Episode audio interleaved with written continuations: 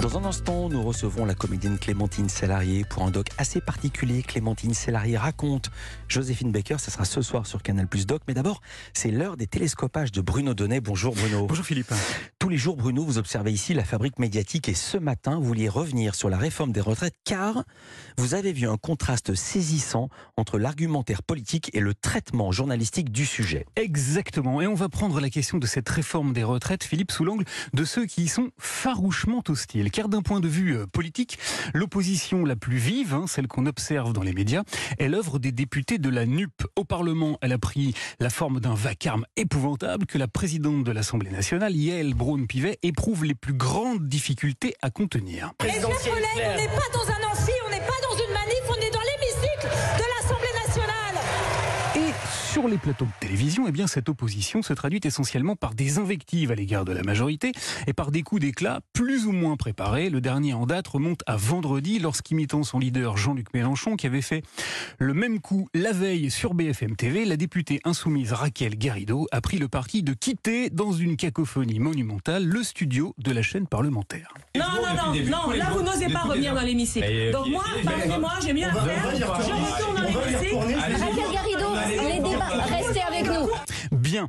Alors c'est extrêmement euh, théâtral, seulement voilà, derrière les effets de manche, il y a assez peu d'arguments susceptibles de déstabiliser la majorité. Ça, c'est donc pour l'opposition politique. En revanche, d'un point de vue médiatique, cette fois, j'ai noté un travail très intéressant et nettement plus concret. Vous savez, Philippe, que l'un des arguments massus du gouvernement pour vanter les mérites de sa réforme consiste à répéter sur toutes les antennes que la pension minimale passera à 1200 euros. Gabriel Attal l'a fait à la radio. Je rappelle que dans la campagne présidentielle, la garantie de retraite minimale à 1200 euros quand on a une carrière complète ne devait concerner que les nouveaux retraités.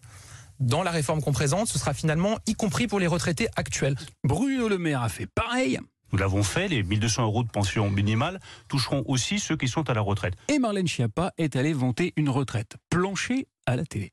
C'est aussi pour ça que nous mettons un plancher, un plancher qui est à 1200 euros. Voilà, le hic, c'est que d'après les révélations d'un économiste, Michael Zemmour, qui a étudié de très près le texte de la réforme, mais également sa technicité et surtout les modalités de mise en œuvre, cette promesse est un leurre. C'est complètement faux. Ce que nous avons compris du fameux seuil plancher des pensions ne correspond en rien à la réalité. Tout le monde comprend comme vous. C'est Ouais. pour ça qu'il y a un problème démocratique. Michael Zemmour l'a démontré mardi dernier sur France Inter. On aura toujours euh, au moins une personne sur quatre qui sera sous les 1200 euros très nettement. Voilà, alors le travail qu'a effectué Michael Zemmour a bien sûr été vérifié, authentifié, mais il a également été effectué par de très nombreux médias. Le 15 janvier dernier, dans les colonnes de Mediapart, le journaliste Dan Israël a dénoncé, je cite, le mirage des petites retraites à 1200 euros.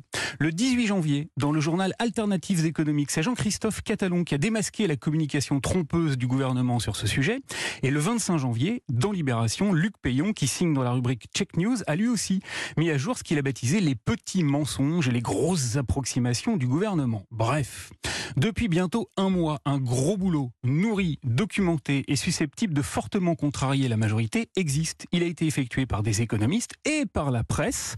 Ce travail est public, il est accessible à tous et pourtant, parmi les députés qui s'opposent, parmi tous ceux qui vocifèrent ou qui quittent les plateaux de télé dans des grands effets de manche, personne ne l'a encore utilisé. Alors vous vous souvenez, hein, Philippe, de cette réplique devenue culte des tontons flingueurs Au fond, maintenant, les diplomates prendraient plutôt le pas sur les hommes d'action. Eh bien, s'agissant de la réforme des retraites, le travail journalistique a pris le pas sur l'agitation politique. Merci beaucoup Bruno Donnet.